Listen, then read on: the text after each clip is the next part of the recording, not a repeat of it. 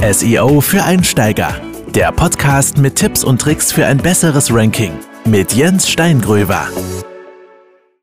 Hallo und herzlich willkommen bei SEO für Einsteiger oder wie man bei uns im Norden sagt, moin.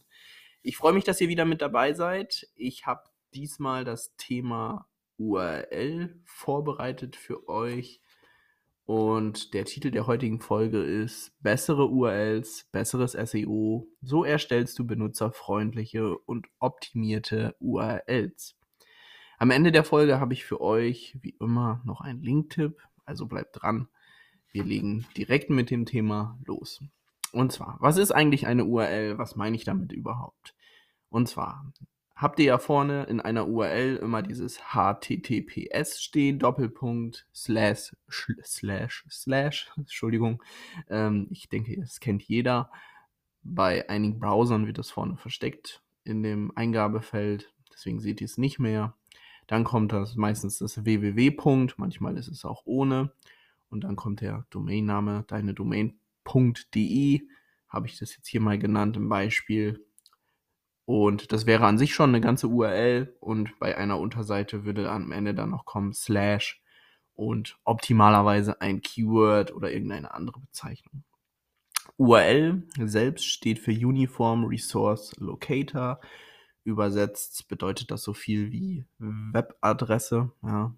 Also jede Seite eurer Webseite, Internetseite, Homepage, wie auch immer ihr das bezeichnen wollt, hat eine eigene URL und die Startseite findet man meistens unter der Hauptdomain. Und die Unterseiten haben dann so tiefergehende Hierarchien in der URL. Genau. Was sind jetzt SEO-freundliche URLs? Damit fangen wir mal an. Und zwar Benutzer, also benutzerfreundliche kann man auch sagen, oder SEO-freundliche URLs sind kurz, prägnant. Dort ist dann das Keyword drin der jeweiligen Seite. Das kann aus einem Wort bestehen, kann aber auch länger sein. Es ist lesbar, ganz, ganz wichtig. Und wenn ihr mehrere Wörter verwendet, dann sind diese mit einem Bindestrich verbunden, nicht mit einem Unterstrich. Ganz, ganz wichtig. Das würde ich euch auf jeden Fall empfehlen. Was sollte nicht in einer URL sein? Ganz wichtig. Umlaute, die schreibt bitte aus. Also zum Beispiel ein Ä als AE. Ja. Dann keine Sonderzeichen keine Zahlen, also eher nicht. Ich würde eher abraten, es wäre jetzt keine Vollkatastrophe. Wenn ihr zum Beispiel einen Titel habt, 55 Bastelideen äh, für Dinosaurier-Fans oder sowas, dann könnt ihr die 55 schon mit reinnehmen. Würde ich persönlich aber eher nicht machen. Genau. Was mache ich, wenn ich für eine Seite die URL ändere? Ja, auch ein ganz wichtiges Thema. Da passieren sehr, sehr viele Fehler. Also, ich nehme mal an, ihr habt eine Unterseite in eurer Webseite, nehme an, ihr habt einen Rechtsanwalt, eine Kanzlei-Webseite und auf der Unterseite geht es irgendwie um Mietrecht, nehmen wir mal, ja. Und jetzt will der die URL ändern von dieser Unterseite. Dann müsst ihr die alte URL erstmal nehmen, die irgendwo reinkopieren und dann ändert ihr das ab in die neue URL, wie auch immer das bei euch funktioniert. Also bei WordPress ist es zum Beispiel ganz einfach und ja, bei anderen Systemen ist es auch einfach möglich, die URL zu ändern. Wenn ihr jetzt selber programmiert, dann wisst ihr sowieso, wie es funktioniert. Und dann nehmt ihr aber diese alte URL und richtet eine 301 Weiterleitung zur neuen URL ein. Warum machen wir das? Weil diese Unterseite eventuell ein Ranking hat und wenn die Suchmaschine eure neue URL nicht findet, schmeißt die Suchmaschine euch komplett mit dieser Seite dann natürlich nur aus den Suchergebnissen raus und ihr seid, ihr verliert euer Ranking.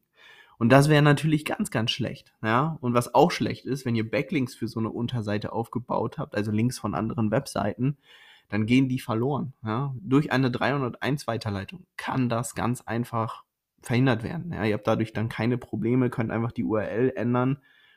Ich äh, empfehle euch aber grundsätzlich schon die URL immer so zu äh, gestalten, dass ihr die langfristig so lassen könnt. Aber wenn ihr es dann doch mal machen müsst, warum auch immer, dann würde ich euch sehr, sehr stark dazu raten, so eine Weiterleitung einzurichten. Wie kann man das Ganze machen? Also, bei WordPress zum Beispiel, ich sage mal WordPress, weil die meisten Webseiten äh, weltweit mit WordPress äh, laufen, wundert euch deswegen nicht. Man kann auch als Anfänger sich relativ leicht dort einarbeiten und selbst eine Webseite umsetzen und hat aber trotzdem alle technischen Möglichkeiten und Vorteile, weil es ein Open Source System ist. Ja. Und dort gibt es Plugins, die ihr nutzen könnt auch kostenlose Plugins, die ihr einfach installieren könnt in WordPress und da könnt ihr ganz leicht diese äh, drei Weiterleitungen einrichten. Wenn ihr da tiefer reingeht und das selber macht mit, mit über den Server, über Dateien, funktioniert das über die robots.txt-Datei, die hoffentlich in eurem Hauptverzeichnis liegt. Wie das Ganze funktioniert, könnt ihr googeln. Dazu gibt es Anleitungen. Das funktioniert über einen Podcast weniger Gutes zu erklären.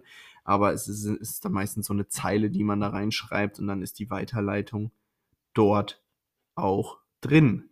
Ja, ähm, ich möchte gerne noch mal ein Beispiel geben, einfach zum Verständnis, damit ihr noch mal besser versteht, wie ihr das Ganze umsetzen könnt und wie ihr es nicht umsetzen sollt. Also nehmen wir an, wir haben eine Domain rechtsanwalt-muster.de von einer Rechtsanwaltskanzlei. Euer Keyword ist Mietrecht in Köln, also einfach Mietrecht Köln als Keyword. Dafür, dafür wollt ihr ein Seite 1 Ranking erreichen. Und jetzt sage ich euch erstmal, was eine gute URL ist. Eine gute URL ist dann rechtsanwalt-muster.de und dann slash ist jetzt natürlich eine Unterseite. Und dann schreibt ihr rein Mietrecht, alles kleingeschrieben natürlich, Bindestrich Köln. Ja, und das Ö mit OE ausgeschrieben, auch ganz wichtig.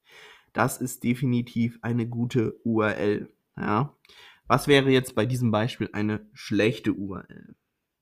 Also, die Domain ist ja immer die gleiche, rechtsanwalt-muster.de und dann kommt ein Slash. Und jetzt, was könnte dahinter stehen, dass es wirklich schlecht ist? Eine, eins, was schlecht wäre, wenn da jetzt einfach irgendwelche äh, Zahlen stehen, 949, 498 oder sowas. Das gibt's, das sehe ich immer wieder. Früher gab es das noch viel, viel häufiger, weil jetzt mittlerweile immer mehr verstanden haben, dass man das nicht macht. Das wäre aber schlecht. Was wäre noch schlecht? Wenn hinter der Domain slash Rechtsgebiet slash Mietrecht slash Köln stehen würde. Ja, das wäre natürlich eine lesbare URL. Sie wäre aber erstens sehr, sehr lang und zum anderen wäre die Hierarchie, also die Seite wäre in der Hierarchie der Webseite sehr, sehr niedrig. Also die, die Seite würde, wenn, wenn ihr euch vorstellt, ihr habt so ein Organigramm oder sowas, so oben steht die Startseite, darunter stehen die anderen Hauptmenüpunkte von eurem Hauptmenü auf der Webseite dann da unter diesen Hauptmenüpunkten stehen dann die Unterpunkte zu diesem Thema. Und das spiegelt sozusagen die URL auch so ein bisschen wider. Ja, deswegen müsst ihr die Hierarchie in der URL auch möglichst gleich niedrig halten. Sprich, flache Hierarchien nutzen. Und deswegen gehen wir mit den Slash nicht immer in der Hierarchie einen, einen weiter runter, sondern machen gleich nach dem Slash ähm, ja, dieses, dieses Keyword rein damit es auch einfach eine kurze URL ist.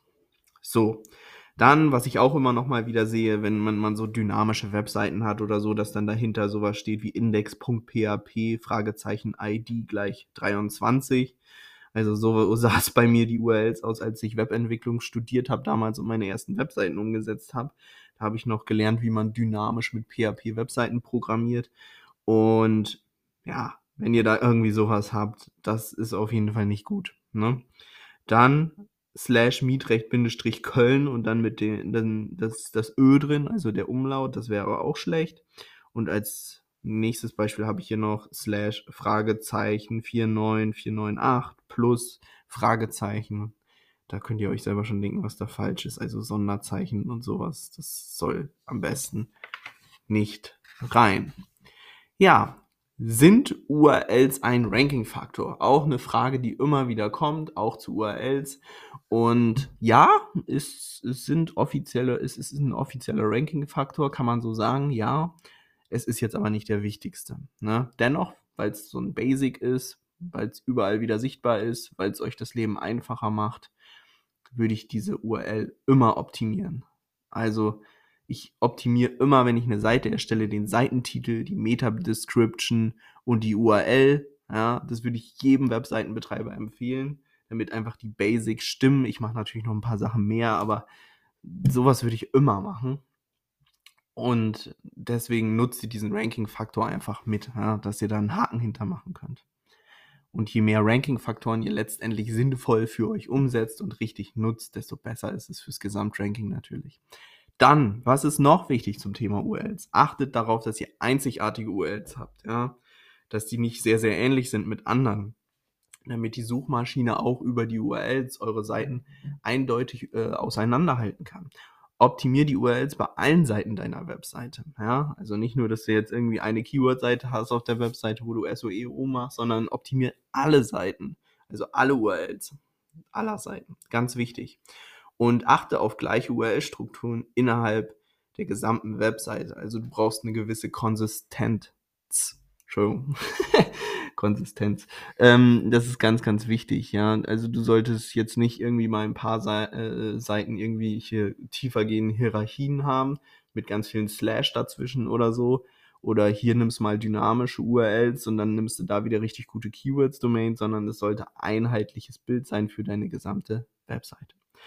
So, dann war es das schon mit dem Thema. Ich habe ja wie versprochen für euch noch einen Link-Tipp für euch. Wie könnt ihr Links, Backlinks generieren von anderen Webseiten? Und zwar verwende Infografiken, erstelle Infografiken oder andere auffällige, interessante visuelle Inhalte, die von anderen Webseiten und Social Media Plattformen geteilt werden können. Ja? So können viele Webseitenbetreiber Backlinks generieren, weil sie euch dann als Quelle vielleicht angeben müssen. Du kannst es auch als Bedingung machen und wertvolle Backlinks für dich generieren. Ja? Es ist eine Idee, die kommt für den einen mehr in Frage als für den anderen, aber dennoch ist es eine sehr, sehr gute Möglichkeit, Backlinks zu generieren und für dich nur eine Idee. Du musst es nicht umsetzen. Funktioniert bei vielen Leuten, vielleicht auch gut bei Blogbetreibern oder sowas oder bei sehr spezifischen Themen, wo man einfach visuell etwas gut darstellen kann und es dadurch einfach einfacher macht. Und wenn ihr vielleicht noch einen Tipp haben wollt, wie ihr selbst eine Infografik erstellen könnt, kostenlos, das würde mit Canva sehr, sehr gut gehen. Ja. Wenn ihr da die Pro-Version habt, die kostet, glaube ich, 100, 110 Euro. Da könnt ihr auch noch viele andere Sachen machen, gerade im Bereich Social Media, so professionelle Designs nutzen und die für euch umsetzen. Und auch gerade der Bereich Infografiken ist da sehr, sehr stark. Da gibt es sehr, sehr schöne Vorlagen, die man dann einfach anpassen kann für seine Bedürfnisse. Ja, dann bedanke ich mich fürs Zuhören. Ich wünsche euch noch einen wunder, wunderschönen Tag. Vielleicht abschließend noch gesagt, in der, in der nächsten Folge geht es wahrscheinlich um Überschriften oder zumindest um H1-Überschriften. Auch sehr, sehr wichtig im On-Page-Bereich. Finde ich auch sehr, sehr spannend. Da kann man auch sehr, sehr viel rausholen für sein SEO wird häufig unterschätzt, wird häufig falsch umgesetzt und ähm, ja, wird wieder sehr, sehr spannend für euch.